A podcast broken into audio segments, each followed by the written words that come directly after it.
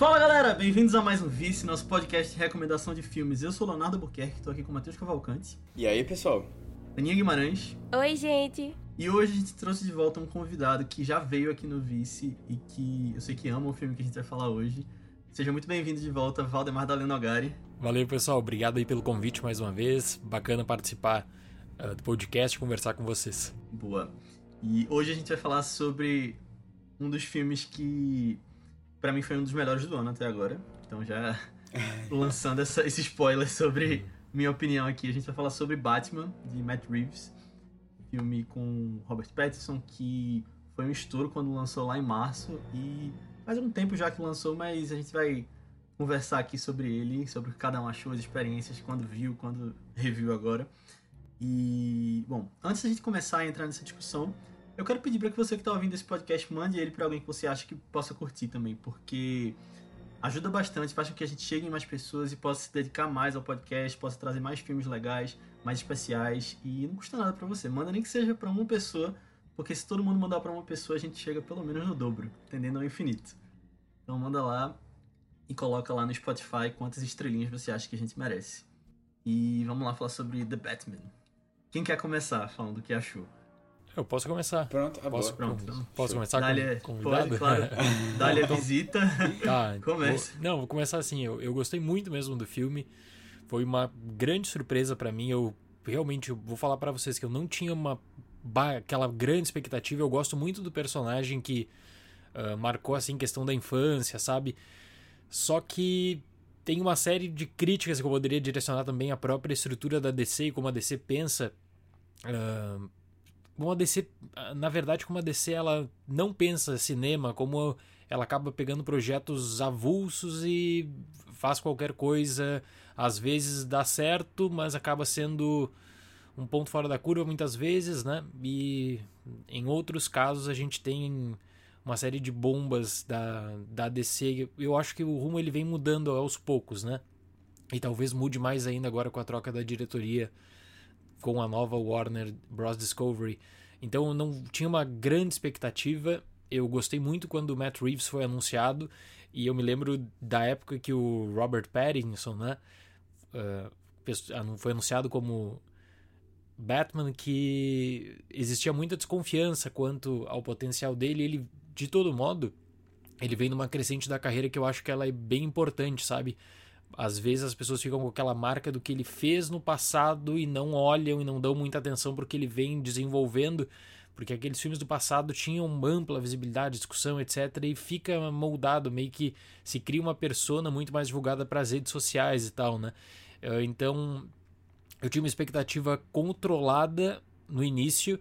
Depois, quando eu fui analisando assim, é, questão do próprio diretor, do Matt Reeves, o que ele vinha falando sobre é, liberdade criativa, o que ele vinha falando sobre como trabalhar com a classificação indicativa PG-13, que eu acho que isso é um negócio que tem que ser mencionado também, porque existem muitos diretores no cinema dos Estados Unidos que eles pegam a classificação indicativa e eles falam assim: olha, eu não posso fazer algo muito violento, não posso fazer algo muito forte, porque eu tenho que fazer um filme PG-13. E eles entram nessa zona de conforto, assim, e acabam apresentando uma série de sequências preguiçosas, etc.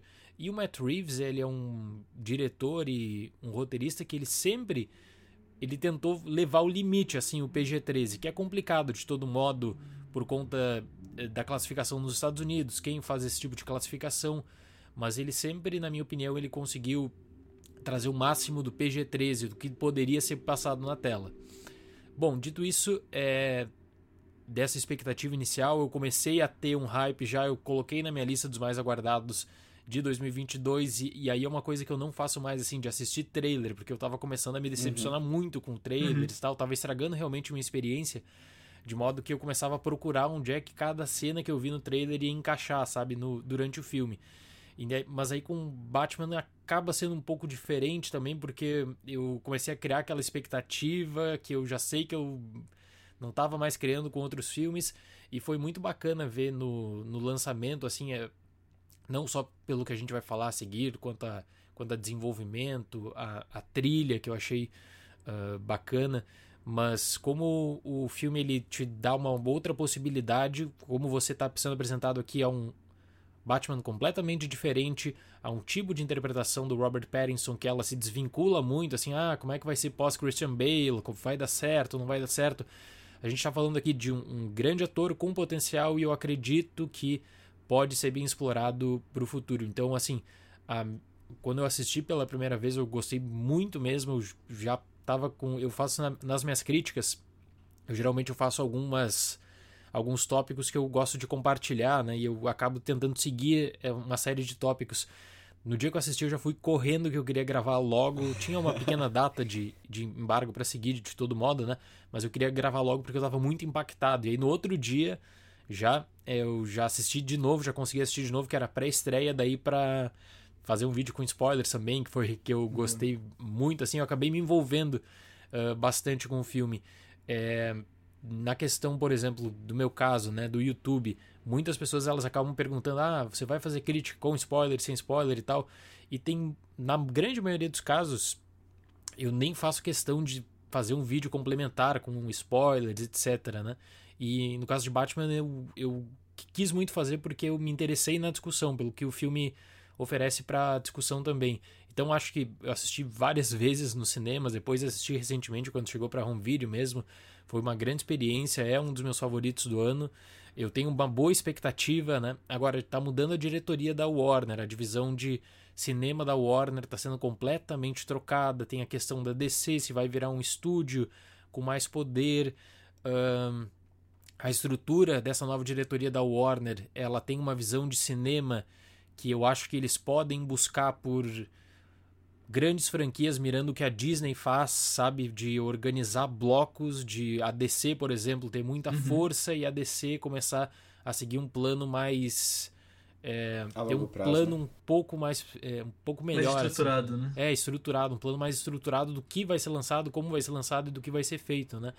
Então, mesmo assim, com essas mudanças, eu acho que a base inicial de Batman é boa o suficiente para te deixar ansioso para o segundo filme. Eu realmente pensei que seria anunciada uma trilogia, não apenas a sequência, mas que tá na moda, né? Já anuncia, já anuncia que vai ter dois logo, né? Uhum. Mas de, de todo modo, é, fico bem ansioso assim e o impacto foi muito bacana. Não é aquele filme que às vezes você tem aquele impacto do filme que tá com hype, tá esperando. Eu me lembro muito disso de Vingadores Ultimato. Nossa, que vai ser um evento do cinema e tal dois meses depois já começava meio a, a mudar um pouquinho a visão. Ah, mas espera aí, é, será que o impacto não foi por assistir, por assistir no cinema e tal? E no caso de Batman, eu, eu realmente fiquei com essa com essa questão assistindo outras vezes também com outro tipo de uh, perspectiva. Recentemente eu vi com a trilha do diretor, foi muito bacana, foi muito bacana mesmo. E só um complemento dali com coisa que você falou no final, um exemplo bem mais próximo até é o Homem-Aranha, né? Que Homem-Aranha, perfeito, perfeito. Tiveram exatamente. aquele hype gigante e depois fica postando uh, prints na, no Twitter falando que parece um comercial e isso, poucos isso, meses depois disso aí. Exatamente, é, é, um, é um ótimo tópico para debate esse, porque tem muito dessa questão da experiência do cinema, né? Uhum. E você cria o hype, você ah, na verdade, quando tem esses filmes que eu chamo de filmes eventos, como eles são vendidos também na forma, quando você tem esse tipo de filme evento, o que que acontece? É, vem aquela experiência, tem torcida. Eu me lembro que eu assisti Homem-Aranha, Homem-Aranha numa cabine no Rio de Janeiro, que eu estava no Rio na época do Festival do Rio. Eu fiquei muito apavorado porque existia realmente uma torcida dentro do cinema. Cada vez que aparecia era gritaria, bate-palma. Em uma das aparições, assim, uma pessoa jogou um balde de pipoca para cima. Nossa, foi, foi um negócio um negócio absurdo, assim, sabe? E realmente, depois, quando passa algum, alguns meses que foge do impacto do cinema, desse, desse, dessa questão do filme-evento, aí quando você tá em casa, sozinho, assistindo, quem sabe, na TV, no teu computador, sei lá, é, tá assistindo e tu começa a notar, opa, mas os efeitos aqui, etc, posta lá no é. Twitter, aí já começa a criar uma outra concepção em discussão, grupos e tal, né? Verdade, é um ótimo tópico.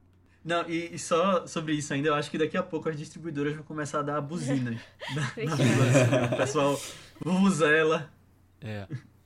pra fazer parte da, da torcida. Eu, eu tava com uma experiência bem similar também com relação à expectativa. Eu tava bem ansioso para ver esse filme, porque eu gosto de Matt Reeves, eu tava confiante com Robert Pattinson. E, assim, apesar de que eu entendo a bagunça que a DC estava envolvida, é, eu gosto dos filmes de Zack Snyder, por exemplo. Então, gostaria de ter visto um caminho pelo Ben Affleck, mas aí, como não foi, tava tudo bem também. Porque, sei lá, eu acho que é meio bagunça essa questão de eles terem três universos com os mesmos personagens ao mesmo tempo. Mas eu acho que pelo menos eles têm tentado, eles têm se arriscado na DC de um jeito diferente da Marvel e acaba saindo algumas pérolas, como foi o Coringa, como foi esse filme agora. E aí eles vão caminhando, né, para pelos acertos, indo investindo no, no que tem dado certo. Mas gostei muito do Batman quando vi. Eu acabei só vendo uma vez no cinema e vi de novo agora. Então tive essa experiência diferente também de ver em casa. E para mim se sustentou demais. Eu acho que Matt Reeves faz um filme que me lembra muito Seven, que é um filme que eu gostava demais já. Filme de investigação. Lembra muito Noir, que para quem ouve o podcast sabe que eu adoro o filme Noir. Então tem várias coisinhas ali de referências que ele traz, essa coisa da investigação, que a gente nunca viu um Batman mais detetive, assim, realmente no cinema. Então eu gosto muito desse caminho. E com essa coisa do PG-13 que Dali falou, eu acho muito legal, porque seria muito fácil você pegar um PG-13 e, sei lá, o meu personagem tem sangue azul. O meu personagem sangra pela armadura, o óleo sai e é o gore.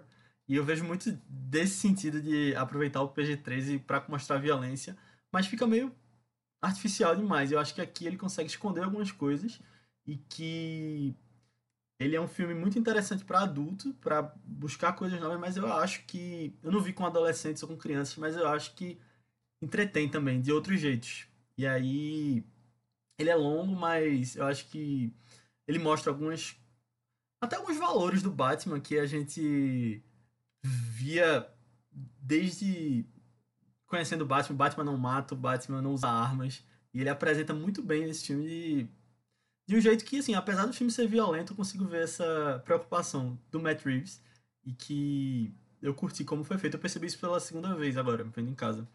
E assim, só a gente não, não faz muito ranking aqui, mas eu ainda prefiro os de Christopher Nolan.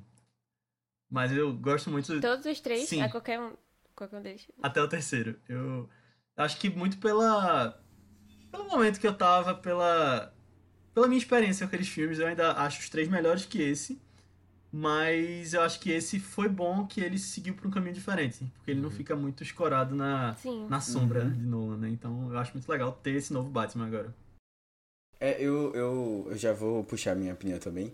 Mas eu, eu acho interessante. É, quando anunciaram Matt Reeves, eu sabia que pelo menos o filme ia ter uma pegada própria, assim, sabe? E é interessante a escolha do, do Robert Pattinson para fazer o filme. É, tinha, tinha, tinha que sair alguma coisa diferente ali do que já tinha sido feito, sabe? Isso, isso é algo que é interessante. Mesmo que não seja o, o filme perfeito, é, é eu particularmente não achei o filme assim 100%. Eu gostei do filme, mas eu ainda tenho. Eu reassisti agora e eu tenho as mesmas críticas né, em relação ao tempo do filme. Eu achei que acabou cansando um pouco, porque você tem duas reviravoltas, sabe? É, ou, ou, ou você pensa que terminou a história, né? Um, um, foco ele é fechado e depois tem um outro foco é, que vai ser desenvolvido. É, mas assim, eu conto da minha experiência de cinema especificamente, foi interessante porque, na verdade, foi interessante e ruim. Eu tava sem um óculos de grau e aí acabei, acabei tendo que usar o meu óculos reserva, que era um óculos de sol, para assistir o filme. e o filme é muito escuro, o filme é muito escuro. Então, assim, foi muito difícil assistir o filme. Mas Nossa, eu fiquei muito feliz porque o filme não é 3D. É, pelo menos, eu não lembro, acho que não teve nenhuma versão 3D do filme. E a minha que eu assisti não foi. E isso foi sensacional, porque senão realmente eu não tinha enxergado nada da história. mas. mas aí... só legenda, né? Aparecendo. É, ou, ou, nem tanto, né? Mas assim, foi. foi é, eu, assim, foi uma experiência legal. Eu, eu fiquei satisfeito, sabe, com o que eu vi. É, mesmo com algumas, algumas questões. Eu. Eu não sei, assim, eu, eu, eu gostei bastante da, da experiência. E eu acho assim, é, foi também uma maneira deles experimentarem algumas coisas, sabe? Eu acho que talvez o Batman um pouco é, grunge demais, é muito assim, é, o tom de algumas coisas eu acho que eles vão conseguir acertar melhor nos próximos filmes, sabe? Mas eu fico feliz que deu tudo certo com e a produção assim deu foi foi sucesso. O público no geral gostou. E aí isso aí dá dá, dá margem para novos filmes e eu acho que a visão é uma visão boa, sabe? Eu acho que é o principal. Foi uma visão interessante. Uhum. É, eu acho que eu tô mais alinhado com o Matheus, assim, também. Tipo, eu, eu tava com um hype muito grande pra esse filme também. Mas é, eu não consegui assistir ele no cinema, por uma questão de logística, assim, também, com o pessoal e tal. E aí, nossa, que arrependimento. Mas é, eu acho que é a primeira vez assistir em casa também não, não ia ser o mesmo impacto também, sabe? Você vendo lá naquela concessão toda no cinema e tal. Eu fico pensando se isso afetou muito o fato de que, tipo, eu gostei do filme, eu acho ele um ótimo filme, muito bom mesmo. Mas eu não, não senti, não me senti assim, completamente envolvida ou sentir esse grande impacto que eu via todo mundo falando, o que Dali e Léo falaram aqui também, que eles sentiram toda vez que assistiam e tal, sabe? É, não sei se foi alguma coisa mais externa, assim, da situação também, ou se é só uma questão do filme, porque eu realmente não tenho muito, tipo, a reclamar do filme em si, não. E, e, é um filme que, que eu acho legal, assim, também, porque quanto mais eu converso com as pessoas, mais eu, eu sinto que tem coisas lá pra você olhar e apreciar e gostar, assim, dos arcos e tal, sabe? Conversei muito, muito com, com o nosso ouvinte Saboia, que fala muito lá no, no, no grupo do Vice também, sobre isso e, e, sobre o filme. E aí já, já melhorou um pouco mais, assim, tipo, a experiência também, né, de ver as coisas, pensar ele tinha, assim, sobre alguns arcos e tal, algumas coisas que, ah, eu sentia que não tinha me envolvido muito, mas que ainda assim foi feito de um jeito legal, sabe? E aí, eu não sei, eu tô empolgada pra começar também, pra ver se melhora mais ainda, sabe? Tipo, essa ideia do filme, assim, na minha cabeça. Mas, mas basicamente foi isso. Tipo, eu, eu fui com ele com uma expectativa muito, muito grande, assim, que eu, eu esperava que ele fosse me envolver num nível meio. É, Cavaleiro das Trevas, sabe? Que eu, eu sei que é muito grande essa expectativa, ter a barra lá em cima. Mas é, é só mais da questão de. Putz, eu queria que que tivesse aquele sentimento novo de, ah, ele tá fazendo essa investigação com uma pessoa que faz várias charadas, essas brincadeirinhas assim com a vida das pessoas. Eu queria ter sentido mais emoção nesses momentos assim também, sabe? Você ficar, é, sabe, tipo, na beira da cadeira assim, nervoso e tal, com as, com as coisas. Mas, é, apesar de tudo isso, a jornada do, do Batman em si, do Bruce, eu achei muito legal no filme. E até Achei muito bonito o discurso final, todas as cenas finais, assim. Achei meio, ah, que bonitinho esse momento aqui e tá, tal, sabe? Ainda achei que teve as partes bem legais, assim, então. A jornada interna dele, sabe? Boa. E antes da gente entrar nos spoilers, eu só queria comentar uma coisa: que esse é um dos dois melhores filmes sobre um homem morcego de 2022, né? Nossa, verdade. pra quem não entendeu, não entrou na Morbius Fever ainda. é, que absurdo. Teve relançamento ó, agora há pouco tempo, né? Nossa. Acho que cravou o fim da piada, né? É, é. é a tentativa de tornar, no caso de Morbius, um, um meme de. Sei lá o que a Sony pensou, mas tipo, que o meme iria virar. Esse é o, The o público iria se interessar pelo meme de Twitter e que iria voltar pro cinema. Só, só isso, sabe? É. Eu acho que foi um teste para ver se fariam ou não a sequência, né? É, pode Investindo ser. no meme. Até que ponto eles conseguiriam fazer com uma, uma grande piada, né? É, é. Até eu tava falando, assim, só pra fugir rapidinho, mas...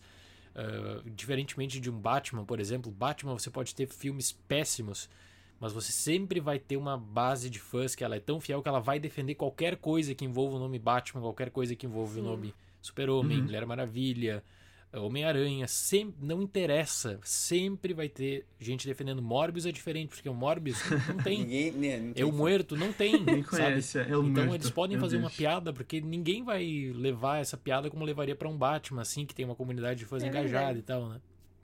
É. é. talvez seja essa a diferença para o Snyder Cut. Ou peguei pesado demais. Não, eu acho que o Snyder Cut tem os fãs. Não, exatamente, tem os fãs, né? Também, a diferença é. é essa. Mas assim, eu, eu, sinto que virou um meme também. E aí acabou virando proporções maiores do que deveria e é a Warner topou fazer o filme. É porque Morbius as pessoas estão rindo do filme, né? E é. a Sony pensou que estavam rindo com o filme. Exatamente, tipo, ótima definição. É. E investiu errado aí. Não. Mas vamos voltar pro Batman aqui. E vamos entrar em spoilers a partir de agora. Se você não viu o filme, vou dar uma sinopse rápida aqui. E o filme começa com o assassinato de uma figura importante da cidade de Gotham. E nós vemos o Bruce Wayne em início de carreira, adentrando nessa investigação e mergulhando cada vez mais fundo no submundo de Gotham e no que o Charada, que é o serial killer da vez, está tramando. Basicamente isso, não vamos entrar em muitos spoilers, mas agora, né, a partir de agora sim. Se você não viu, tá lá no HBO Max o filme, então corre para assistir ou fique por sua conta e risco, porque a gente vai poder entrar nos detalhes da trama, quem morre e muito mais. Então, fica aí se você quiser e vamos entrar no filme agora. E só para começar, nessa cena do início da morte do prefeito, da primeira vez que eu assisti, eu jurava que eram os pais do Batman chegando Também. ali. Aham. Eu tive a mesma impressão. Eu acho que é proposital, né? É, eu acho, eu acho muito. E assim, eu acho que foi um, um acerto grande. Pra mim, foi uma das partes mais legais do filme. Foi contar a história do Batman, sem necessariamente reviver aquela cena, né? É, porque você tem, de novo, um órfão, né? E você percebe a identificação do Batman com a criança. É, para contar essa história e aí do assassinato, sabe? Mas indiretamente, eu achei, eu achei bem legal isso aí, eu, eu, eu gostei como ele se via e se vendo durante o filme naquela criança, na imagem da criança, né? E é legal porque eu acho que nem precisa ir muito a fundo no sentido de que muita gente fala na internet, ah, aquela, o filho do prefeito vai ser o Robin. Mas não É. precisa, eu acho que é temático ali, né? Ele. Você Que essa tudo isso, né? eu não vi não. Tem essa É, teoria. é, eu imaginava, eu imaginei isso por um momento, que ele ia adotar a criança. É, Eu também, eu também achei, eu achei legal, assim, é, que o Matheus estava falando, da construção de contar a história, né? Porque geralmente nos filmes você tem sempre exatamente a mesma forma de flashback, de contexto, que é, acaba sendo eh, desenvolvida e a própria estrutura do que o Matt Reeves coloca, ela, ela é diferente. A forma como ele, como ele começa com essa provocação, quem sabe para confundir o público também, vai depender muito da perspectiva de cada um, vocês já falaram a de vocês, né? Mas é, é diferente, sabe? Eu acho que o trunfo, um dos trunfos, na minha opinião, desse Batman, e que poderia ser um peso muito grande, foi de que desde cedo os fãs eles pensavam assim: nossa, ele vai ter que seguir. Ele tá lidando com o peso simbólico do Christopher Nolan e ele vai ter que seguir algo muito próximo disso para ser tão bom quanto Christopher Nolan e tal. E eu acho que ele consegue se desvincular. Eu sei que tem muitos fãs que eles vão sempre fazer essa comparação. Tinha gente brigando, eu me lembro na época do lançamento, nossa, não, é melhor do que os filmes do Nolan, tentando desprestigiar os Eu próprios lembro. filmes do Nolan, sabe? Ou seja, parece que não pode coexistir mais, porque a partir de agora esse é o Batman que vai ter a continuidade, assim. Então, não. Contra extremismos, por favor. São filmes que podem coexistir. eh, E esse, e esse filme aqui do Matt Reeves é um, é um bom exemplo de como ele faz diferente. Existe um respeito ao simbolismo, assim, prévio, ah, recente, mas é, é um desenvolvimento que me agrada bastante. Eu acho que é inevitável que tenha essas comparações, porque é a mesma propriedade intelectual, né? É uma coisa assim, que é uma sequência de vários filmes. Mas e que aí tem fãs vejo fervorosos, né? Não, é porque o próprio Nolan tem fãs fervorosos, né? Também, tem é isso verdade, também, é. que É é, uma galera que Verdade. defende só por ser dele. Aí eu acho que fica. E tem haters. E aí eu acho que os haters Também, foram só por muito- ser ele. pegaram o time do. do Batman novo. E aí tem a terceira via, Zack Snyder ali correndo por fora, né? Mas eu acho que Matt Reeves é um diretor bem. bem único hoje, porque se você pegar o que ele fez ali no Planeta dos Macacos, ele é um tipo de blockbuster diferente, né? Assim, em questão de cuidado com o filme e tal. E eu acho que assim, eu não vi. Eu acho que eu só não vi Deixa Ela Entrar. Deixe-me Entrar, né? Que é o, o remake dos filmes dele. Mas pra mim é o melhor filme dele, esse Batman. Eu acho que ele pega muitas das coisas que ele já fez em outros filmes da carreira, essa coisa de. até do escuro. E ele potencializa. Claro, com mais orçamento, né? Mas eu acho que ele foi perfeito na direção. Eu, eu gosto muito do trabalho dele, é, trabalho prévio dele. Eu me lembro muito assim de da época do lançamento de Cloverfield, que tinha um marketing viral assim de surpresa e tal. E eu me lembro que eu fui Uhum. no cinema sem saber absolutamente nada. E eu fiquei muito envolvido na época do lançamento, da forma como tudo isso foi conduzido. Eu gosto das construções, ah, eu gosto da estrutura de, de desenvolvimento do Matt Reeves, sempre o, como ele acaba prezando por tópicos e ele envolve o personagem em diferentes tópicos que pode ser para muitos problemas um dos problemas de Batman por conta da narrativa ser muito extensa. Vocês já falaram do tempo, né? Eu vi muitas pessoas reclamando das três horas também, nos comentários lá no meu canal. De vez em quando sempre aparece uma pessoa que está assistindo agora, e aí eu acabo dando uma olhada, nossa, achei muito longo, ou não consegui me envolver, me envolvi numa parte do filme, depois não consegui me envolver por causa da por causa da duração, que é um filme excessivamente longo e tal, acaba envolvendo dois tipos de tramas. Eu, eu ouço muito isso, sabe? Mas eu gosto de como o Matt Reeves ele se mantém sempre com a visão dele como a própria Warner permitiu, porque a Warner, antigamente, a Warner falaria para ele assim, olha, é duas horas aqui e ponto final. E nós precisamos de duas horas para ampliar o potencial de retorno do filme. Quando você tem um de três, né, filme, um filme longo como The Batman, uh, você não está falando assim apenas para o público, não é só a questão de ah, são, é um filme mais longo, até mesmo para a estrutura de número de salas e número de exibições por dia, quanto mais longo, menos espaço para exibições. Então existe toda essa preocupação também das distribuidoras. Eu acho que em outro período a própria Warner teria limitado bastante nesse ponto, né? Então o Matt uhum. Reeves ele é um dos diretores que eu acho que hoje ele consegue bancar não só essa visão criativa que ele tem, eu já falei sobre a forma como ele explora a violência, é sugestiva muitas vezes. Nós temos várias cenas de The Batman que você não precisa ver o sofrimento extremo para notar o que está acontecendo. Tem aquela do carro, por exemplo. Uhum. Aquela cena do carro que você vai se afastando e você vai vendo ali, já tem toda a percepção do que vai acontecer. Então existe um limite do que ele poderia mostrar, não poderia mostrar da classificação indicativa, que é óbvio, e ele trabalha muito bem com isso. Assim, ele é um diretor que eu respeito muito por por isso também. E essa coisa do filme longo é curioso porque, assim, eu acho que até Vingadores Ultimato deu uma perspectiva diferente, perspectiva diferente né, para o que o mercado pode fazer, porque tinha três horas e foi o filme mais lucrativo na época, né? Já foi ultrapassado de novo por Avatar. Mas eu acho que desde então, tipo, Duna tem quase três horas também, foi um, uma aposta. É, eu lembro que o Matheus comentava muito nos filmes do Oscar, né? Que tava um filme muito longo também. É. Então acho que. Não sei se, se é uma coisa que uma tá vindo não. por causa das séries, que as pessoas têm maratonado mais e o público fica com. fica acostumado a ver filmes, narrativas mais longas, né? A gente vai ter Avatar 2 aí, provavelmente, passando das 3 horas de novo. Então. Eu acho que a gente tá no momento ideal para essas histórias, é né? Que, isso que o Dani falou, o que lá atrás. O público aceita, o público aceita também. É, é. É, eu acho que teve uma questão aí também, é, eu comentei assim, rapidamente, né, que eu achei porque você tem uma tem duas tramas acontecendo em paralelo né e uma delas é desenvolvida passando mais ou menos duas horas de filme e uma outra é desenvolvida é, do, do tempo depois e aí você você dá uma sensação de que a coisa tá acabando e não acaba sabe eu, isso aí para mim pesou um pouquinho mas também, assim, é, realmente são muitos personagens. E são vários vilões envolvidos, assim. Não necessariamente vilões é, que tenham a mesma história dos quadrinhos, mas assim. É, são muitos personagens ali envolvidos naquela trama, né? Que, que o Batman tá tentando descobrir. E aí é, eu, eu senti um pouquinho confuso. E foi engraçado. Assim, eu tenho uma memória não tão, tão, tão boa. Novamente, aqui assistindo, eu fiquei confuso. Quem era quem, quando você falava o nome, sabe? Me deixou um pouquinho perdido. E eu acho que isso, isso deve ter acontecido para um público médio também, assim. Sem que não conhecia tanto da história.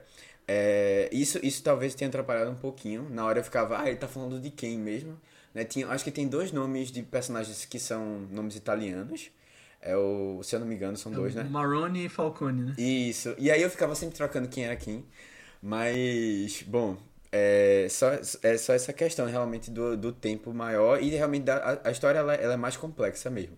Então você tem que que tá acompanhando. Mas é interessante, ele tinha a visão dele, ele colocou lá. E aí, assim, o, o espectador é que vá, vá acompanhando, né? Pra mim, esses nomes italianos são mais fáceis de lembrar, porque na minha cabeça são os do Cavaleiro das Trevas. É Tom Wilkinson e Eric Roberts.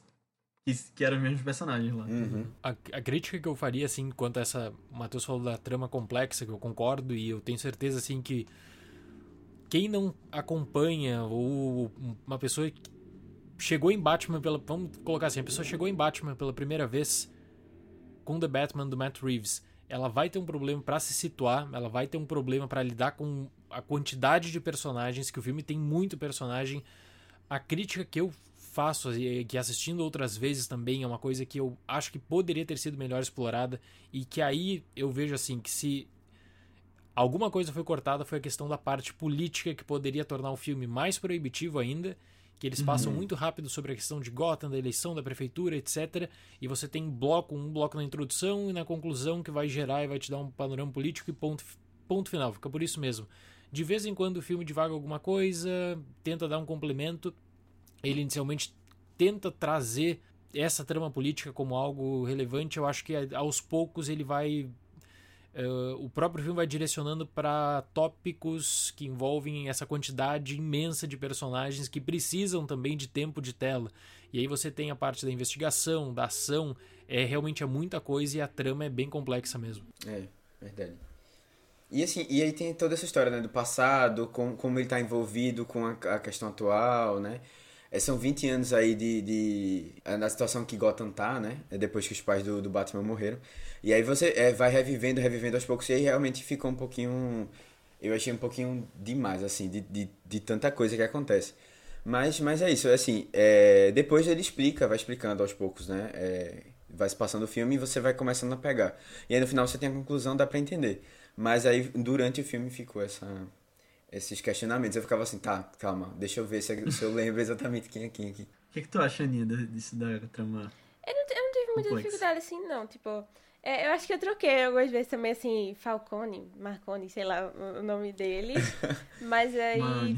sei lá, eu teria que era tipo um chefão da máfia italiana e pronto, sabe? Um negócio meio assim. É, E o outro era John Turturro. É, do futuro. É, era uma coisa assim.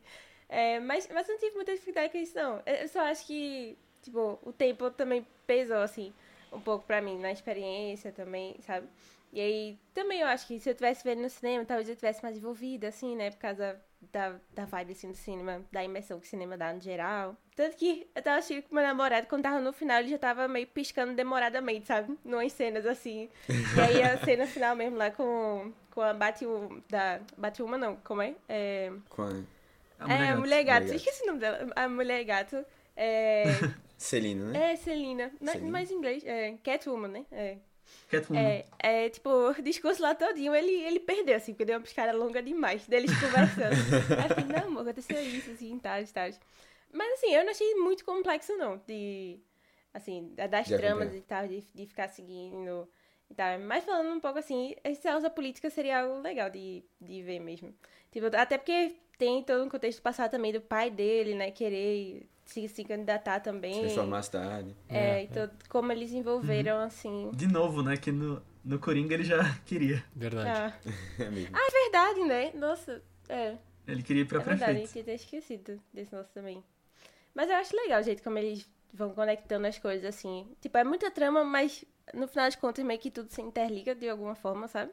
Aí eu acho legal também ficar vendo isso. É engraçado que essa coisa política é uma convenção entre os filmes do Batman, né? É que. Assim, eu gosto muito de filmes políticos que tem eleição na história e não reclamo disso aqui, eu acho que poderia ter sido mais. Mas eu tava, até parei pra pensar e realmente é uma coisa que se repete muito. Lá no, nos de Tim Burton, sempre tinha alguém querendo concorrer a prefeito. É.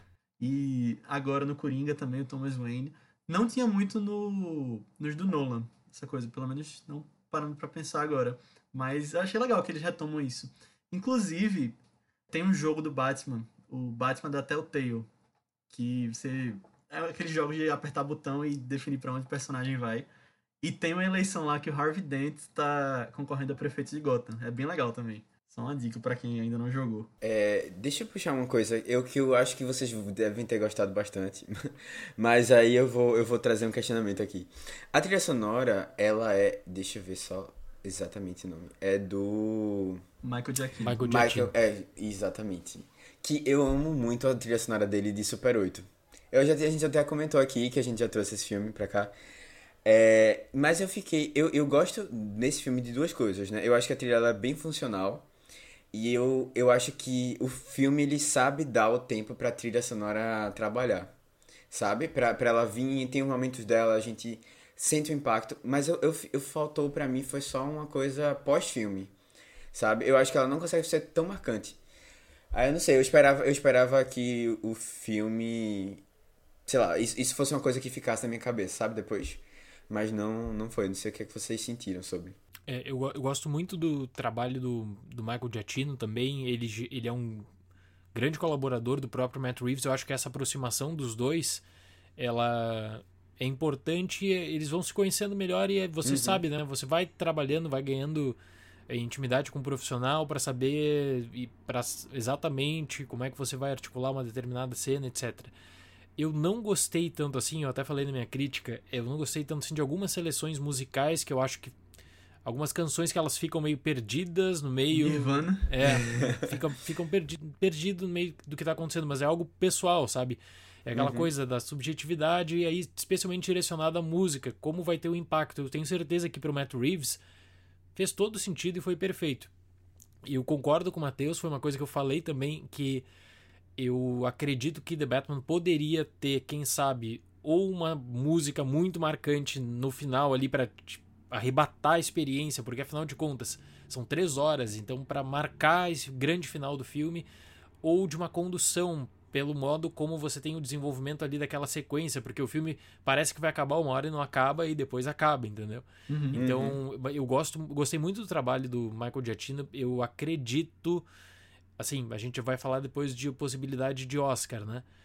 Sim. É complicado, é compli mas eu acredito que a Warner historicamente pelo que ela faz, ela poderia, quem sabe, colocar o nome do Michael Giacchino pelo menos para consideração, sabe? Uhum. É, é um trabalho que eu gostei, eu gostei, eu não gostei mesmo de como o Matt Reeves fez as seleções musicais ali. Hum. é. Eu acho que o tema do Batman virou Something in the Way, né? Nesse... é, é virou o tema. É, e é. querendo ou não combina com a personalidade dele, né? Acho que foi toda essa intenção. É. Eu acho que é engraçado isso também, porque Dali falou que não vê trailer, mas essa música tá nos trailers e eu já fui esperando ela no filme, no porque filme eu tinha também. visto os trailers várias ah, vezes. Eu, eu, eu fiquei muito surpreso quando eu vi. Eu realmente eu não assisti, não tinha assistido os trailers, então quando eu, na hora ali, quando eu assisti, eu fiquei muito surpreso. Muito surpreso mesmo. E, é, aí, tu, aí, você vê né, essa diferença, né? Quem assiste o trailer não. É. Já, exatamente. Se eu tivesse assistido o trailer, eu já teria ficado com isso na cabeça, teria é. com, provavelmente compreendido também de uma outra forma mais natural também. Verdade. Mas tem uma faixa dessa trilha sonora e eu gosto dela muito também, como um todo. Eu acho que tá diferente do que Michael Giacchino já fez em outros filmes. Uhum, sim, sim. Mas tem uma faixa específica que eu gostei demais. E é uma cena super empolgante, que eu acho que nos pontos altos do filme, que é da perseguição do pinguim. Aí tem a faixa It's Raining Vengeance. Que é aquela tan tan tan tan tan tan. Pra mim é, a melhor. Yeah. Pra mim é a faixa do Batman nesse filme. E foi aí que pela primeira vez no cinema que eu tava batendo palma. Tem aquela coisa de cabeça para baixo, uhum. né? Aquela cena bonita. Eu lembrei muito dessa cena, foi do, do de Matrix. Acho que é Matrix 2, né? Que tá sendo perseguição de carro. Uhum. Na ponte. Não, que é. tem uma é bem grande numa, numa, é numa rodovia daquelas highway, né? É, acho que é assim que fala nos Estados Unidos. Uhum. É, é, exatamente, eu lembrei bastante. Mas essa cena é sensacional, eu acho, eu gosto demais dela. E até o impacto, assim, eu, eu gosto que ele, ele não tem medo de ser um pouco. Eu não vou dizer brega assim, mas ele, ele abraça, sabe? Essa, essa coisa mais. Pô, não sei nem, nem como falar direito, mas assim, é uma coisa que se fosse em outro contexto, talvez todo mundo.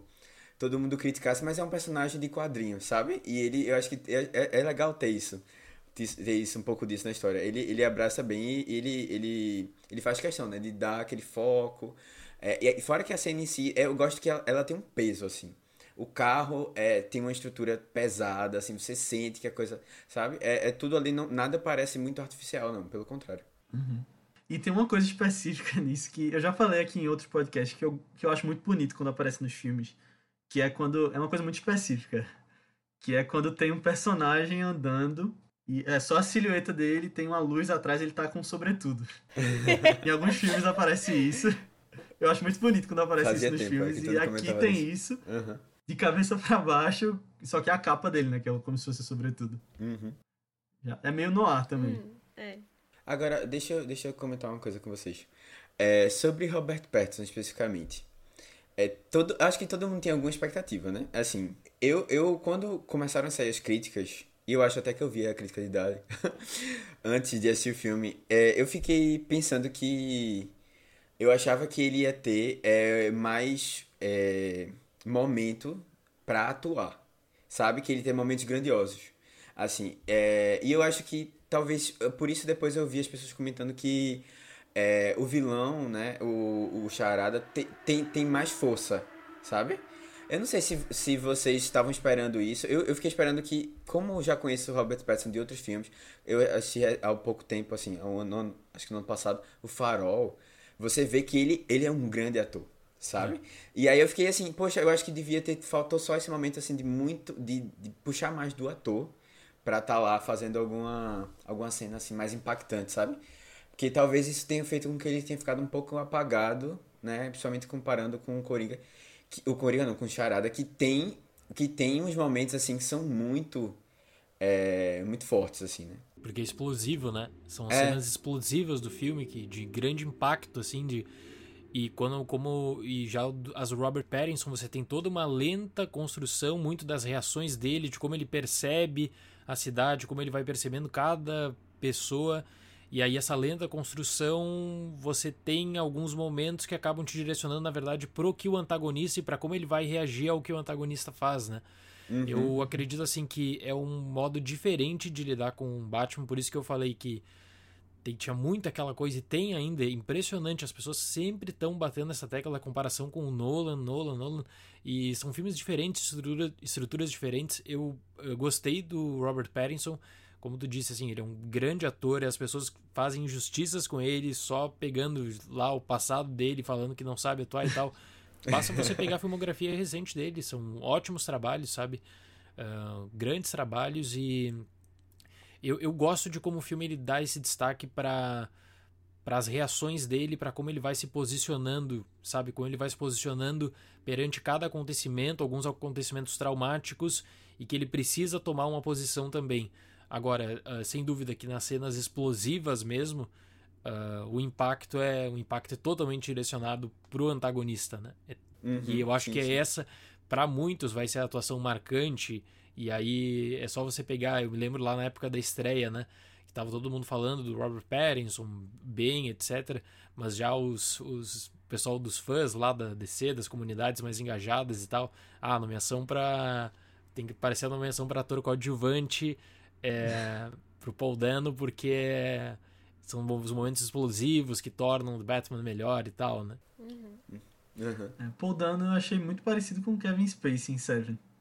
Acho que ele assistiu lá e quis fazer algo é, parecido. Essa, essa, é uma boa questão até que a gente poderia tocar, porque é, esse teor investigativo de, de Batman é uma coisa que muita gente queria. Eu, por exemplo, eu gostaria muito de uh, poder acompanhar em uma série, ou em um filme agora, como eu consegui, mais sobre esse viés investigativo do Batman, que é algo que você raramente uh, vai ver, raramente vai ver articulado de longa duração.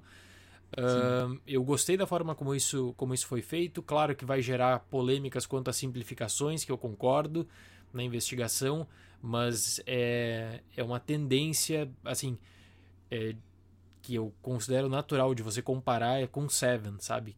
um Seven e colocar uhum. como no pedestal, assim, poxa, tá aqui uma baita referência. Eu só acho injusto, como eu, como eu vi muita comparação desde o lançamento de The Batman, quando Seven ele vira parâmetro de comparação para a pessoa falar mal de The Batman e falar assim, olha, The Batman não foi bom porque Seven fez isso muito melhor. Quando Seven é uma fonte de inspiração, acho que tem que ser tratado assim, sabe? Fonte de inspiração e não como fonte para comparar, para medir tá competindo. Não, não tá uhum. competindo. Ele tá se inspirando em um baita filme, um filme que é marcante pro cinema, né? Não, concordo. E eu acho que. Eu não sei se é isso que os executivos da DC estão concluindo desse, desse sucesso que eles estão tendo, mas eu tô vendo muito isso de que eles pegam um filme que fez sucesso lá atrás, usam de inspiração, aí os fãs vão comparar e vão falar que ah, é uma cópia, então não é bom, mas que os filmes são diferentes. Coringa fez isso com Taxi Driver, por exemplo, e outros Perfeito. filmes de Scorsese. E aqui eles fazem com Seven, né? E com a própria estrutura de filmes de David Fincher, eu acho que tem muito aqui também. Fincher no geral, é. E aí eu, eu acho válido você usar isso como meio que um ponto de partida para novos filmes no futuro. É bom que traz boas histórias, né? Sem dúvida. Sem, até assim, é totalmente diferente, como eu comecei até falando no, no podcast, do que a Warner estava fazendo há alguns anos atrás já, sem qualquer uhum. definição, atira qualquer coisa, dá um limite de tempo, joga pro público e eles vão aceitar qualquer coisa mesmo. É.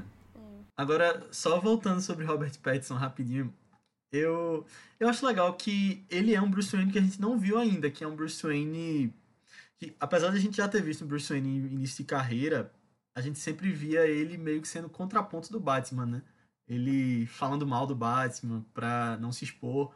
E aqui eu fico impressionado como as pessoas de Gotham não olham para ele e têm certeza que ele é o Batman. Ele é todo depressivo, recluso. Se tinha alguém para ser o Batman, era ele.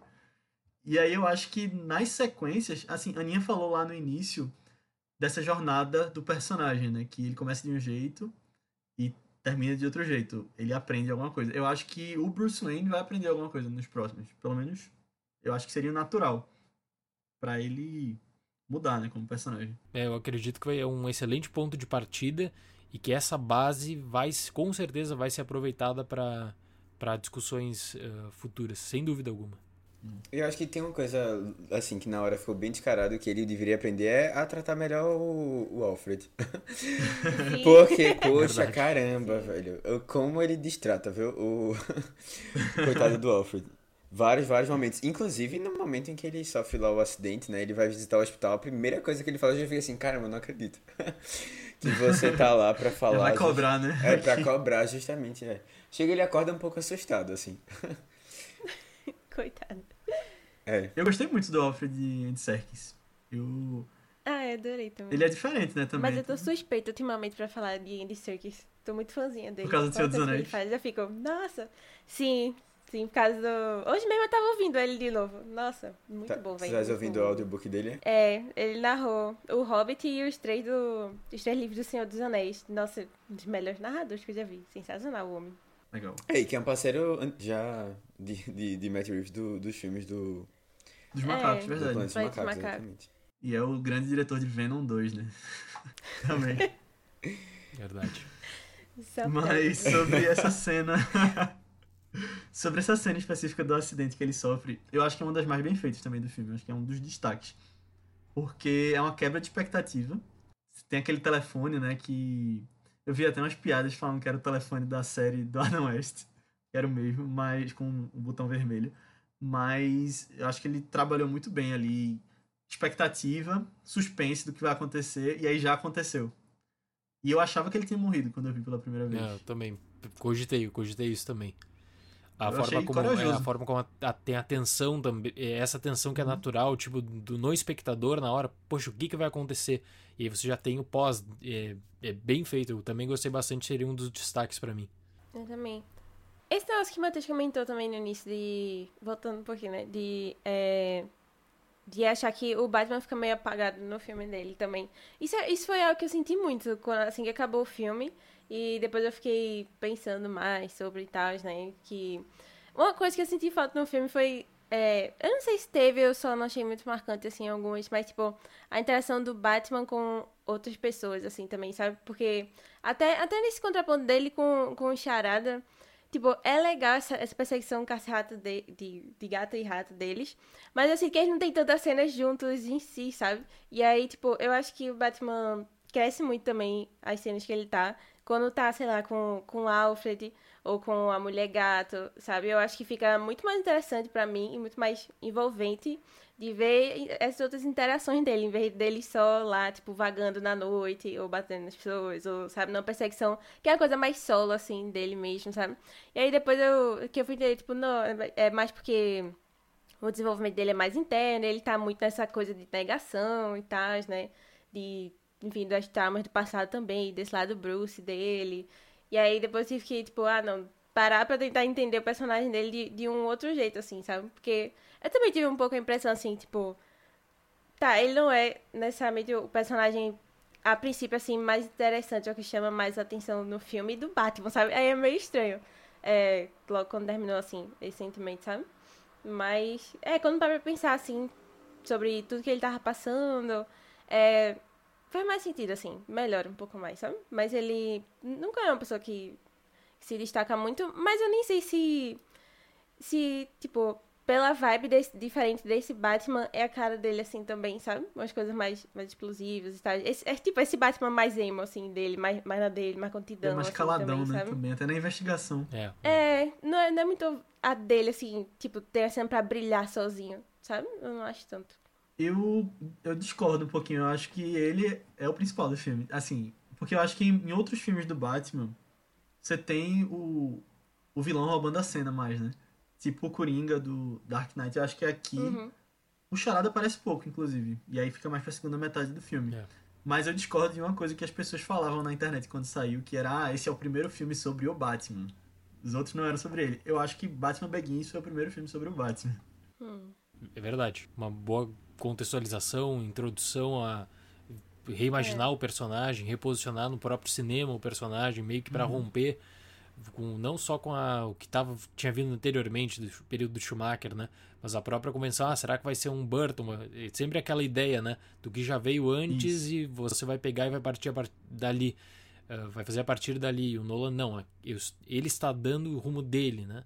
Eu concordo contigo, eu também acho que ele é o protagonista, o Pattinson é o protagonista, eu interpreto assim também, nesse estilo mais fechado de observação, em que essa observação ela é importante para leitura de cada situação e como ele vai se posicionar durante o filme, né? Nas eh, perante cada conflito, cada situação que ele é, que ele acaba sendo posicionado. O que eu considero natural, no entanto, é de como você tem uma atuação muito explosiva do Paul Dano, é de ver, as, ver justamente esses momentos já mais direcionados para o final do, do longa e daí esse destaque por conta da forma como ele muda toda essa questão do silêncio, da observação, e aí você tem essa interação diferenciada. O envolvimento dele é diferenciado também, né? Mas eu gosto do gosto bastante do Pattinson e da forma como ele deu trouxe esse novo Batman, esse, no, essa no, esse novo pensamento de Batman também, que rompe com tudo que estava sendo feito no passado por todos os outros atores. Isso eu respeito muito. É. E, e só. Ah, desculpa. Ah, não, pode ter, fechar. Não, é só um complemento que eu posso ver alguém falando assim, ah, não teve cena de ação suficiente. Mas aí eu acho que no final ele traz isso de um jeito legal.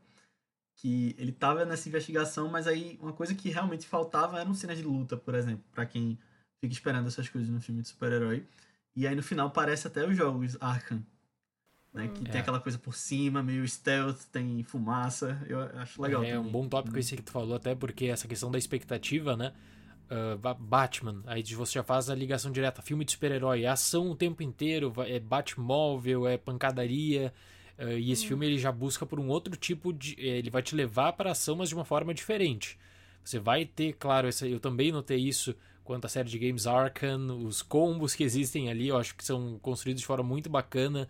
A cena do corredor, que eu gostei bastante também. Sim.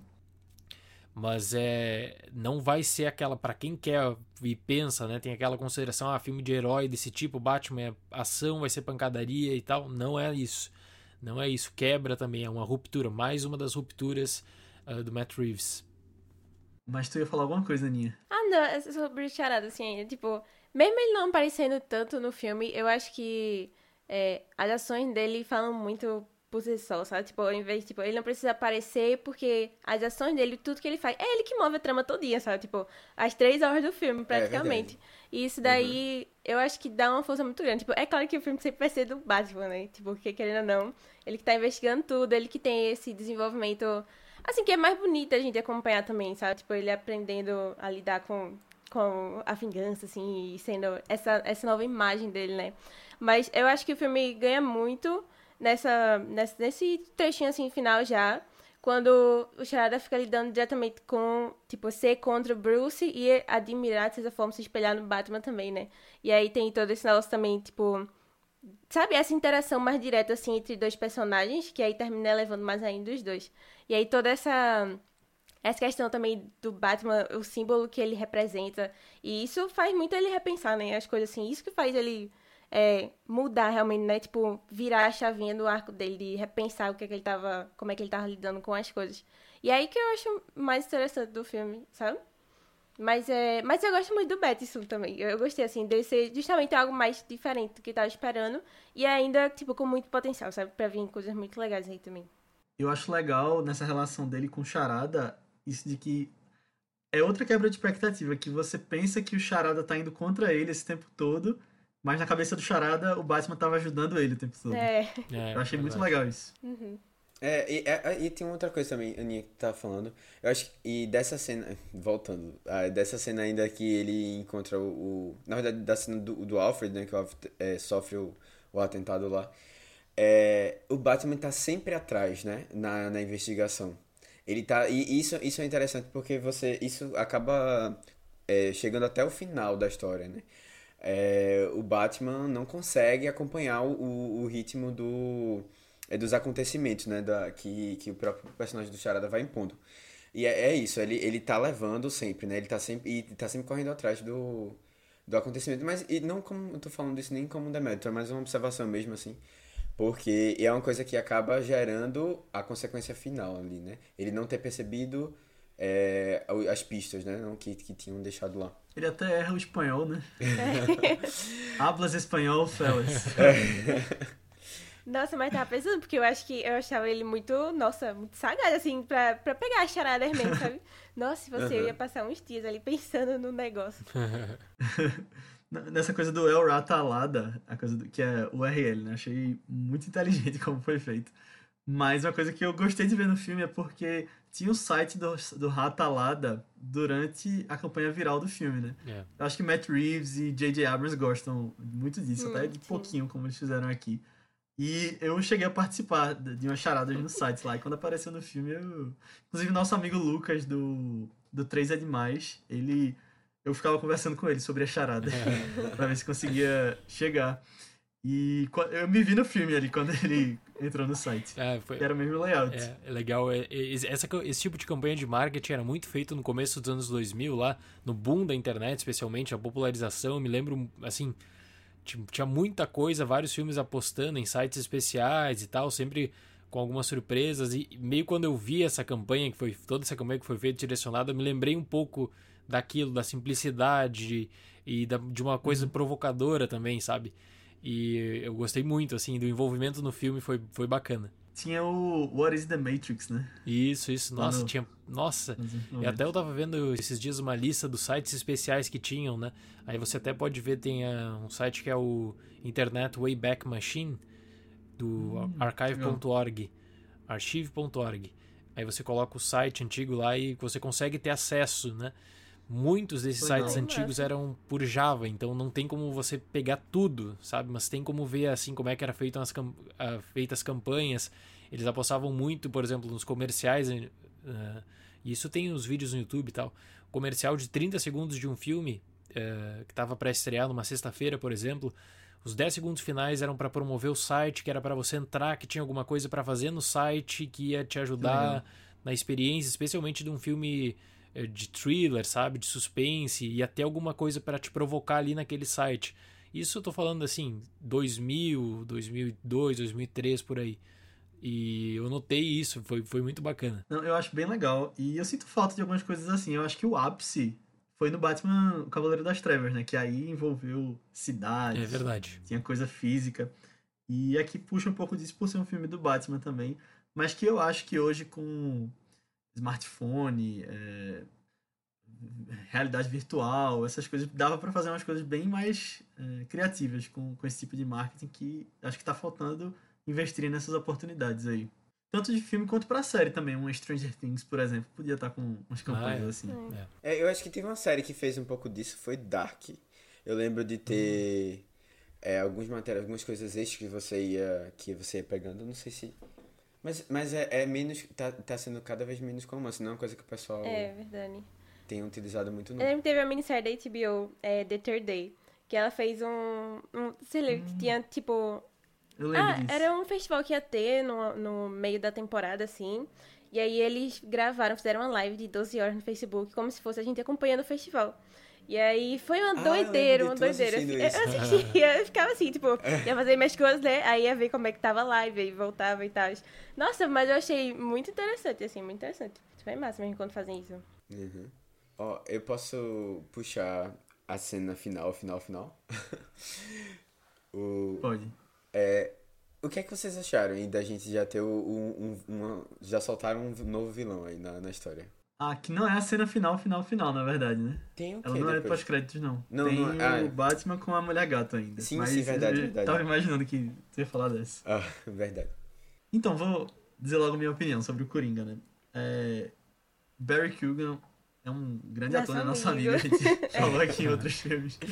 É, ele. Eu gosto dele como ator, acho que ele faz um trabalho legal. Mas eu não curti muito não essa cena do filme, sendo bem direto, assim. Eu acho que tira um pouco do foco e. Eu acho que até por isso que não colocaram aquela cena que saiu depois, né? Que, que é mais estendida do Batman conversando com ele. Mas eu acho que só por ter o Coringa ali já dá uma atenção grande pro Coringa. É Que verdade. eu acho que não precisava. Acho que só a carta, por exemplo, no Batman Begins era um impacto já que não tira o foco. Eu acho que a ideia foi de já te direcionar pra, olha, vai acontecer a seguir, você já sabe o que, que você vai ter, né? E aí tem aquela cena que foi a- a- eu acho que a cena, se tivesse sido colocado no filme, ia tirar totalmente, mais ainda o foco, É. sabe? Mais ainda o foco. Uhum. Mas eu, eu também achei um pouco estranho, assim, porque ficou, na minha opinião, muito for... fica forçado. Que, olha, ah, no 2 vai, a gente já vai ter uma base aqui pra começar e você vai ficar ansioso já. É muito clara essa mensagem, esse direcionamento, sabe? E Não sei se foi alguma coisa da Warner. e- provavelmente. É, eu- é, Eu provavelmente. acredito também. Eu Eles acredito fizeram isso nisso. com, com Batman vs Superman, que tem no final uma cena que já aparece outro vilão, se eu não me engano. Eu não sei. Mas eu não- fazem isso em todos, Fazem né? Eu lembro que no todos. Aquaman É, tem E basicamente eles assim, fazem sempre esse tipo de troca com os diretores. É tipo, você tem aqui a liberdade para desenvolver qualquer coisa e tal, mas a gente precisa de uma contrapartida olha, quase sempre é esse tipo de cena final. É, eu acho, eu, eu, eu acho que não, não tem necessidade e ainda mais, assim, eu, eu acho que tal, não tem, não tem porquê a gente, você, você colocar dois Coringas ao mesmo tempo, sabe? Eu acho que, eu acho que vai ser ruim, assim, de comparação, sabe? As pessoas vão ficar sempre comparando, e aí os dois eu acho que perdem. Eu acho que os dois perdem. É, é, o Batman do... é, o Batman do, do Snyder, né? Ele acaba... Assim, ele não vai mais existir, muito provavelmente, eu acho que não. Mas, assim, é... é, não, não tinha, acho que não tem espaço, assim, pra tão, tão cedo, sabe? Ainda mais agora que confirmaram o filme do Coringa, o segundo, né? É, pra quê, sabe? Colocar dois personagens. E ainda mais assim, a história, o Batman tem muitos é, vilões interessantes pra contar a história. É, ficar voltando, ainda mais um que fez muito sucesso. Não sei se foi uma ideia muito, muito boa, não. É, é que uma coisa que vai criar, obviamente, assim, se você tá falando do Batman, né? Aí, ah, os atores que já interpretaram o Batman, tá, mas agora você tá com um, um novo e tal. No caso do Coringa, eu acho que piora, porque você vai ter diferentes ao mesmo tempo e com certeza, com certeza, todo mundo vai começar a comparar e vai pegar o Joaquin Phoenix recentemente, vai colocar como parâmetro e qualquer coisa que destoie um pouco vai ficar difícil desvincular o ah, por que, que ele fez isso? O Joaquim teria feito muito melhor, sabe? Já é uma base que ela tende a ser problemática, eu acho que no futuro, se É. não for bem tratado, se não é for, é, sabe, desde o começo, uma outra ideia, é- isso pode ser muito problemático. Uhum. Agora, por outro lado, eu acho que na cabeça do executivo da Warner, colocar uma cena assim pode ter sido também pra.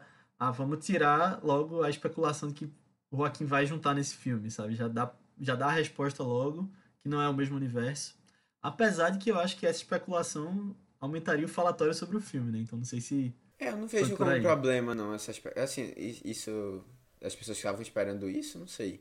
Não sei se eu vejo isso como um problema necessariamente, não. Mas, eu, a verdade, eu vejo o filme em si, ter colocado essa cena como um problema. um futuro problema em que a gente vai ter que, que ver o que é que vai acontecer. Aí eu não sei também se eles vão, sei lá, só vão ignorar. é, e aí vão passar adiante, vão escolher uma outra, um outro personagem.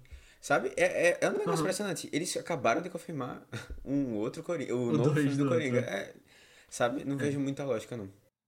Eu, eu não sei se vai ser por aí, mas eu acho que podem ir colocando pistas pequenas do Coringa, assim, ao longo dos filmes, sabe? Ah. No 2 E aí, tem um sei lá, pouco no mais, aí no três 3 ele ele aparece mais. Ser o Thanos dele, em É. vez de... Eu espero, vez eu espero, de verdade. próximo, é. Não, esteja, não tenho, tô com muita pressa, não, pra ver o Coringa de novo, não. E tu, Aninha, o que é que tu acha? Não, concordo, assim. Concordo total. Foi, foi meio estranho. É, teve uma cara meio de cena pós-crédito também, toda essa cena assim, né? Algo mais depois, assim. Uhum, é. É, não, mas eu concordo, assim, também. Acho que essa comparação, já tô com dó do nosso amigo. Sério, porque tá, tá comparações difíceis aí pro futuro já. Um grande peso aí nas costas desse personagem. E vocês lembram que anunciaram ele e não falaram em momento nenhum quem ele era? Lembro, lembro que tinha especulações. Eu acho que ele ia ser um é. policial no, no crédito lá. Aí, quando eu tava assistindo, teve uma cena no funeral que eu achava que eu tinha visto ele de policial, só que ele ia aparecer depois no, me no mesmo papel. Aí não, no final, quando ele apareceu de Coringa, eu voltei pra realidade. pra realidade. Agora, nessa cena do funeral, tem uma coisa legal que Matt Reeves brincou até com quem acompanha fotos de bastidores, né? Porque tinha umas fotos que a Zoe Kravitz estava junto com o Carmine Falcone e ele pensa que é ela ali. Uhum. E, ela, e nas cenas de bastidores, era, ela filmou essa cena mesmo. Ah, foi? Ah, é verdade, é verdade. Agora eu tô lembrando das, das fotos. É verdade. Ah, não Que, lembro que não. saíram. Massa É mesmo. Fal- ah, falando nela, falando nela, a gente nem comentou, assim, não sei o que vocês acharam é, da Zoe Kravitz como uma personagem, o que é que, que é que vocês pensaram? Eu, eu particularmente gostei dela, eu... Eu não sei se estava dentro da expectativa do fã em si, porque ela é muito mais real, assim, não tem, tem nada sobrenatural, não tem nada... É, Eu acho que talvez tenha um pouco mais da pegada do da Anne Hathaway, né, fazendo papel. Acho que assim tá na, assim de, de- eu digo de do, do personagem em si, né, do que ela faz. É, eu não, não sei se teve tanta diferença assim, mas eu gosto dela como atriz em si. Eu acho que se encaixou bem na história, sabe? Eu não sei se teve o impacto que as pessoas esperavam que tivesse. Melhor que Halle Berry. Ah, é complicado, complicado. Eu, eu gostei, eu gostei muito dela, assim. É, eu acho que ela tá numa crescente também. Ela teve agora um filme recente do HBO Max, que é Kimi. Químia. ah, bacana, eu acho que ela tem potencial e o filme ele constrói uma boa vinculação dela com o Robert Pattinson e eu, isso da forma como foi feito me agradou bastante. Eu acho que pro futuro também assim Aham. é, eu acho que essa base de Batman aí, que é o meu pensamento, né? Essa base de Batman, ela é muito sólida para o que vai vir a seguir. E eu acredito que o Matt Reeves, ele tem, agora com a confirmação, ele tem uma equipe boa de trabalho, ele tem todo um pessoal que ele confia, desde fotografia até questão de trilha sonora, e agora ele tem uma base sólida de elenco também para lidar, né? E eu acredito que, por mais que exista debate de Twitter, que são bolhas que a gente tá falando, bolha de fã, de, de hater e tal, o formato de, de The Batman é um formato que, no geral, tem uma repercussão positiva de público, de crítica, e que pra parte 2 é algo muito sólido e claro que a expectativa vai ser maior, porque eles já fizeram um filme um filme bom ou muito bom, que fique, né? Aham. Vai depender da visão de, de cada um, claro. Mas eles fizeram um filme que acabou sendo bem recebido. E eu acho que isso passa pelas escolhas do elenco também. Então a forma como direciona para um antagonista forte, como ele já te deixa a pista, na pista não, né, escancarado qual vai ser o destaque do próximo. ah, e o estabelecimento do Robert Pattinson e da Zoe Kravitz. Eu gostei muito dela. Eu gostei muito também. também. Eu acho que é que nem eu tinha comentado, tipo, é, essa, essa interação deles, assim, eleva, elevou muito o filme pra mim. Toda. Esse, é- ela faz, tipo, um contraponto com ele, só que diferente do, do charada, assim, né? Então só fica mais interessante ainda quando ela entrava em cena lá com ele. Eu gostei bastante mesmo dela. Eu gosto muito daquela cena que ela tá infiltrada na boate. E fica, ele fica vendo a vista dela. É meio James Bond até, né? Com Uhum.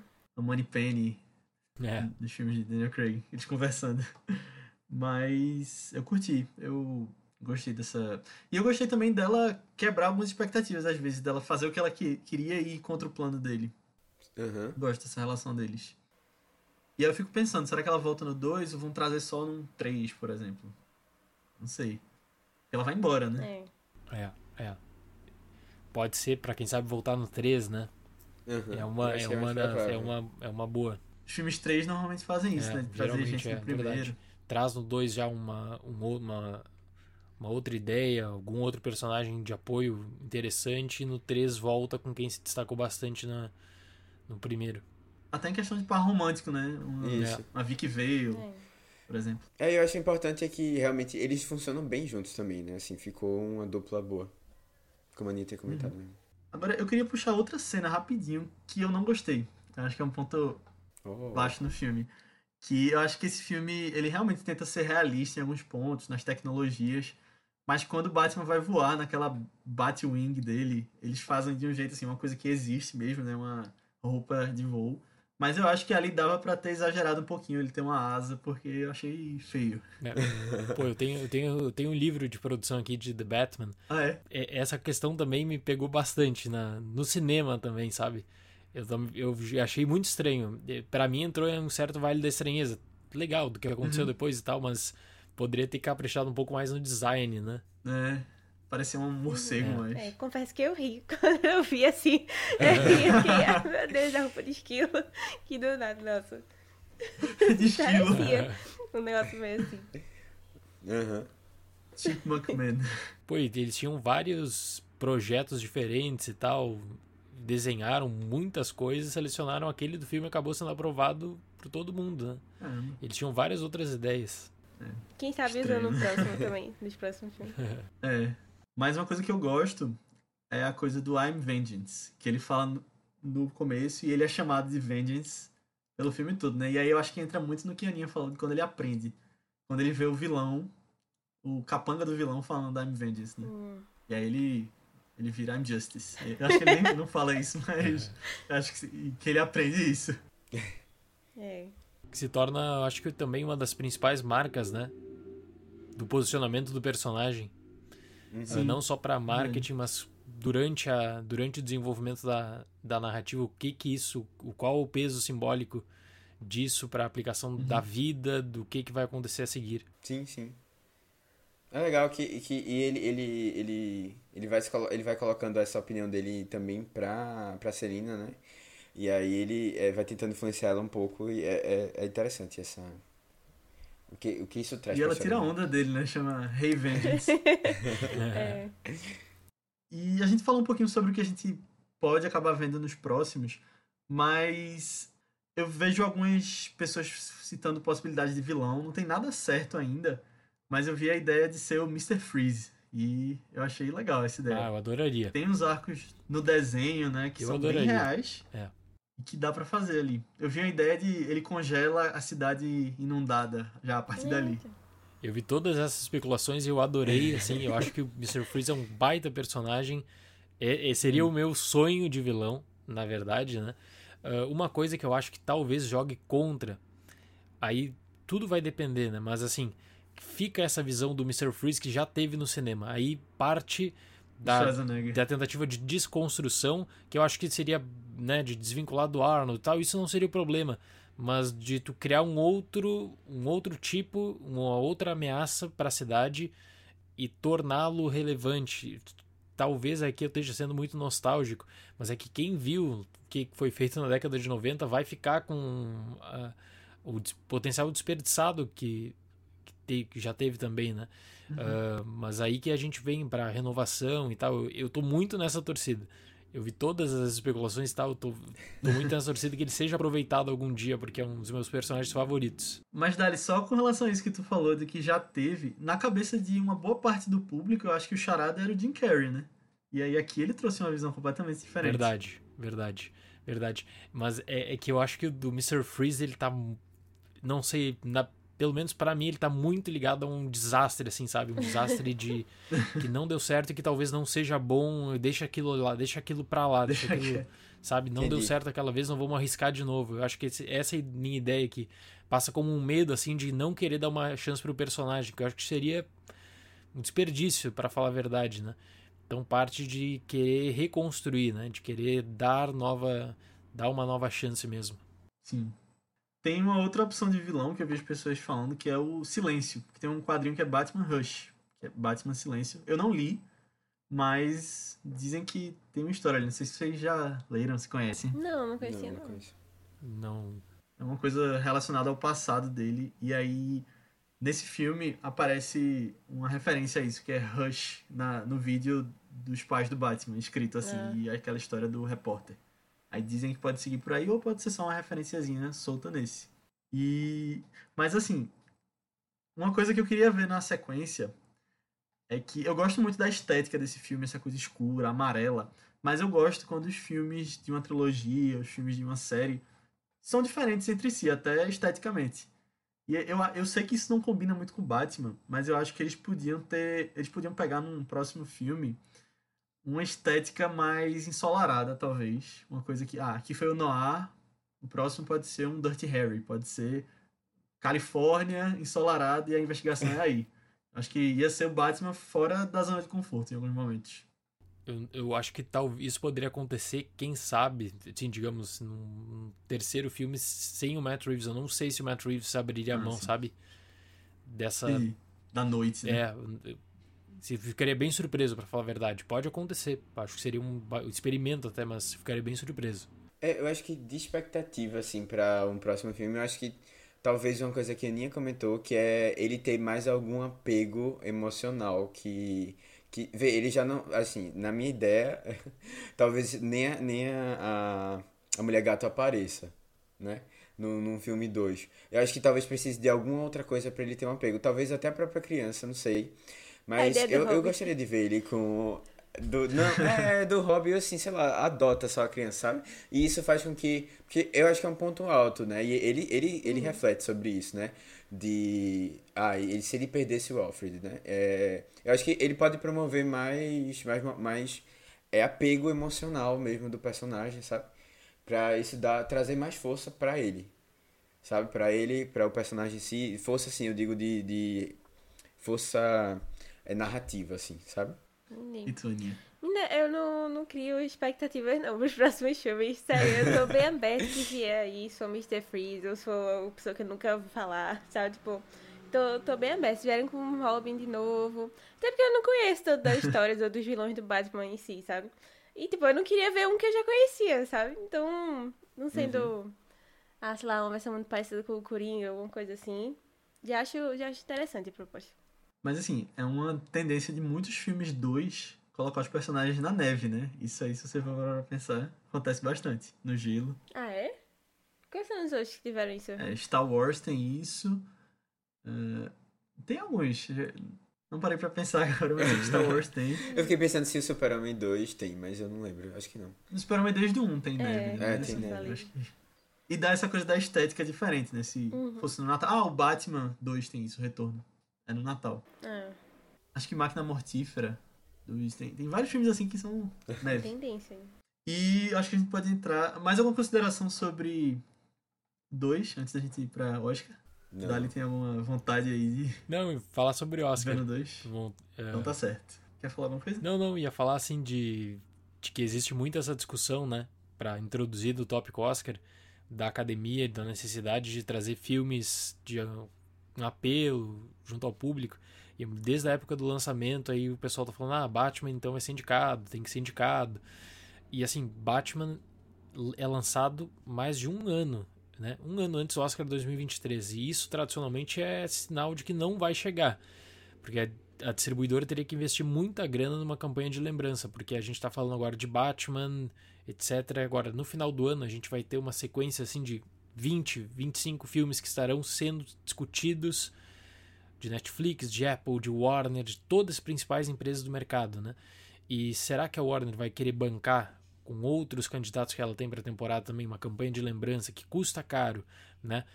De um gênero que tradicionalmente a academia não aceita ou aceita com dificuldade, que é adaptações de quadrinhos e super-heróis. Então, eu sei, eu vejo muita vontade assim do fã, da torcida que já existe. Eu tenho certeza que do ponto de vista institucional, a academia nomearia Batman e nomearia, nomearia Top Gun Maverick, né? Agora, ponto de vista uhum. institucional é uma coisa, a cabeça do votante é bem mais complicado, né? Então eu acho que para Oscar assim, é, depende muito do que a Warner vai querer fazer com o filme, porque tra a, a tradição nesses casos é de enviar para categorias como trilha sonora, enviar para efeitos, que sempre fazem trabalho de som, sabe? Uhum. Fica nessas categorias menores. Quem sabe ali entra num sindicato, uma nomeação surpresa para montagem, digamos assim, ou para fotografia. Vamos tentar fazer alguma coisa para fotografia. Agora, para as categorias principais, atuação, direção, né? Eu considero muito, muito difícil, muito difícil mesmo. Uh, montagem, poderia falar que eu acho difícil, roteiro adaptado, sabe, A gente vai ter muitos uhum. candidatos nessa, nessa temporada, então eu vejo que existe muita torcida e essa torcida é exatamente o que a academia quer, só que não adianta nada a academia, como instituição, querer se os votantes não aceitam esse tipo de renovação. Eu considero muito mais viável pensar em Top Gun, por exemplo, do que em Batman, né? Então uhum. depende da Warner, na verdade. A Warner vai querer fazer uma vasta campanha. Aí eu me lembro do caso de Coringa recentemente, que poderia pegar como um parâmetro. Coringa está numa data melhor para a temporada de premiações. Tem uma caminhada que passa por festivais, que é uma caminhada interessante. E ali quando eles jogam, eu me lembro muito bem assim, em outubro de 2019, outubro, novembro, dezembro, a Warner gasta muita grana, mas muita grana com o diretor, com o Joaquim Phoenix não estava no circuito, então era basicamente era o diretor, de vez em quando aparecia o Joaquim, mas o diretor promovendo Coringa, fazendo essa mediação com a academia que eu acho que é importante, né? É, só pegar Batman pelo nome Batman, né? porque conseguir um bom resultado e tal, não é o suficiente, né? Não é o suficiente. Agora, a academia, na minha opinião, ela precisa e ela vai ser forçada a colocar um filme de um de ampla repercussão de bilheteria, que muitas pessoas falaram de Duna no ano passado, que em certo modo você pode considerar, mas eu estou falando assim, ó, de que muitas pessoas criaram a concepção de que o Oscar se fechou muito e que o Oscar não tem nada a ver com o que o público gosta, como se fosse assim, uma academia decidindo o que, que é qual o filme que vai entrar para consideração, o que, que é um, como se fosse uma espécie de circuito de elite e os filmes que eles ficam ali para uhum. nomeações secundárias, né? Então a academia sabe que ela precisa quebrar essa visão e mas eu hoje hoje eu considero mais viável pensar em top muito mais viável pensar em Top Gun apesar de que lá em março as pessoas já estavam tentando especular a data de lançamento de The Batman é joga contra, historicamente joga contra. Uhum. Se The Batman tivesse sido lançado em setembro, uma estreia em Nova York, Toronto, seria diferente. Tá? A gente estaria falando no hype na temporada de premiações. Um ano antes do Oscar 2023 é bem difícil, mas quem sabe. É, originalmente ele ia sair em outubro, né? E Duna ficou na data dele é, por causa isso, da pandemia. Isso. Aí seria uma data essa... seria uma data típica para você fazer um trabalho mas estreia prévia em um festival, de você fazer todo esse trabalho de temporada de premiações. Ia ter até a narrativa do. Ah, o Cavaleiro das Trevas não foi indicado a melhor filme, Exatamente. vão querer indicar o Batman agora. Exatamente. A academia mudou, aumentou para 10 indicados por conta do que aconteceu em Cavaleiro das Trevas, daquele ano, né, da polêmica que ficou fora. Uh, teria uma construção de narrativa aí, só que, de, repito, a data de lançamento, esse tipo de data, elas historicamente é muito prejudicial. Uh, pega, por exemplo, assim, é, eu me lembro recentemente a Paramount colocou uma grana violenta para a campanha do Taron Egerton por, por Rocketman, um filme que lançou em maio, né? E não, não, não dá, é, é complicado. É, o filme está muito espaçado, precisa uhum. colocar ele de volta no mercado, precisa fazer relançamento do filme, né? É, é um tempo bem forte, assim. É. Isso, isso eu acho que vai ser o principal competidor de The Batman. Matheus, ia falar? Não, eu ia falar que é, Dali levantou essa bola de que a, a, o Oscar tá percebendo que precisa ter esse filme, né, que tem uma adesão do público, mas esse filme vai ser lançado em dezembro, né, que a gente já sabe que é o Avatar. Avatar então, é. eu, tenho, tem alguns, eu sei que tem alguns haters aqui né, de Avatar, mas é, eu tenho certeza que esse filme vai, vai surpreender a todos. É, pode. Eu, eu concordo que, que deve entrar. Nem não vi ainda, nem. nem... É. Não, mas, mas ele, ele é assim, uma, eu acho é difícil. Um... Difícil não, não dá certo. Bom, mas é isso. Só, não, só queria comentar é... pra essa. Desculpa, eu acredito que. Desculpa, eu acredito que Avatar seria esse. Poderia ser esse candidato. Hoje, como eu, como eu tô dizendo, né? Tem o lançamento de The Batman, que agrada, e tem, eu acho que Top Gun, que se torna um fenômeno pelo tudo que conseguiu. Uhum. Eu penso que seria muita burrice de uma Paramount, que está por fora atualmente do circuito de temporada de premiações, não colocar o Tom Cruise, não fazer nada pro Tom Cruise. Eu tenho certeza que eles vão fazer alguma coisa para ele, para tentar chamar a atenção uh, pela paixão do próprio Tom Cruise pelo cinema, essa questão que envolve Sim. streaming, etc. Né? Uh, então, mesmo numa data ruim, também, que é a data de que é maio, que eu acabei de dar o exemplo de Rocketman 2019, a própria Paramount tentou e não deu certo. Só que Top Gun tem essa bilheteria violenta e se torna um fenômeno, bate recordes em países, é o filme maior estreia da carreira do Tom Cruise nos Estados Unidos, de repercussão. Não, e Tom Cruise né? é muito forte. Tá em ele é muito forte. do ano. É, ele por si só ele já é um nome assim é. que, que chega em todo mundo. É um nome da indústria. Eu acho que pode ter uma narrativa de tá na hora de Tom Cruise ganhar um Oscar. Pode ser, como é, teve pode com Will Smith. É. E assim, eu acho que para The Batman eu acho que vai ser uma das maiores injustiças do Oscar se esse filme não for indicado em maquiagem. Maquiagem, especificamente. Por causa do que fazem com Colin Farrell. Quando eu que vi, ficou eu falei, reconhecível. Eu é, não reconheci é. na segunda vez de novo. Depois que Mas eu fui olhar os atores, aí eu fui que eu percebi. Eita, meu Deus. lançado em março, não sei se, se vai chegar nem aí. É, é, pra essas categorias assim, figurino, maquiagem, também precisa, né? Precisa dessa lembrança e é muito mais direcionado para sindicatos. Então, desde cedo, é. colocando no sindicato, já chamando a atenção do sindicato, olha, a gente tem aqui os lançamentos de final de ano, mas a gente está fazendo para Batman também. É mais uhum. fácil do que você fazer uma ampla campanha de melhor filme que tem que falar com todo mundo, né? Então, o que, que as empresas fazem tradicionalmente? Elas acabam, como eu falei, se fechando. A categoria de trilha sonora e som tem mais chance, vamos focar nessas duas só e chega, e ponto final. Uh, uhum. Eu me uhum. lembro do, do próprio Tenet, assim, né? Poxa, Tenet, a Warner ela acabou descartando o filme, basicamente. E chegou uma hora que eles falaram: não, mas a gente vai fazer aqui para efeitos, a gente vai fazer para trabalho de som, vai fazer para trilha sonora e, e é isso aí. E fica, fica por isso mesmo. Vamos priorizar o que a gente acha que tem chance, né? Uhum. Pode ser. Eu é, é, também concordo contigo. Se não, pelo menos for cogitado, não aparecer num sindicato, seria frustrante. É. Agora, sobre isso de ter um blockbuster no Oscar, tem essa. A gente vê essa tendência ao longo dos anos, mas normalmente tem um, né? Tem um filme grande de cinema que se destaca entre os outros. E uma coisa que eu percebo é que muitos desses filmes são da Warner. A Warner já tá craque nisso, né? Mad Max, Duna, Coringa. E aí, eu prefiro pessoalmente, inclusive, que quem pega essa vaga seja Top Gun, que eu gostei mais. Mas eu não sei se a Paramount tem essa. tem a a estratégia de campanha certa para é, puxar até massa. É, a, a, Paramount é meio que ela mudou totalmente o foco. De tipo, a Paramount antigamente ela corria muito mais risco. Uh, hoje a Paramount ela só lança no cinema certeza de excelentes retornos de bilheteria. Por isso que ela.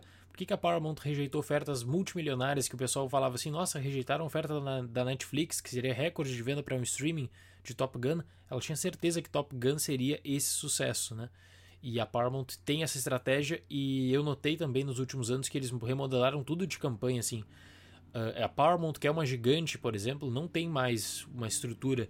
Eles poderiam ter feito uma campanha para o set de Chicago. Eles tiraram o filme de circuito e venderam, venderam para Netflix. É. Ah, vamos jogar para Netflix. Outra pega o filme e trabalha aí, lança no seu catálogo.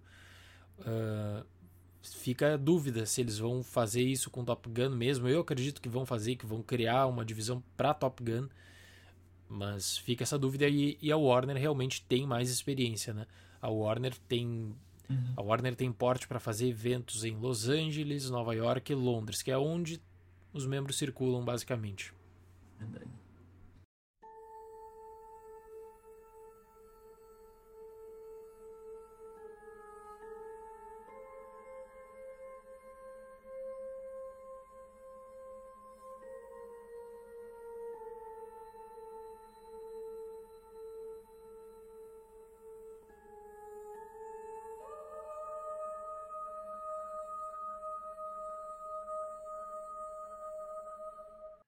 Então é isso, pessoal. Chegamos ao final da nossa discussão sobre The Batman.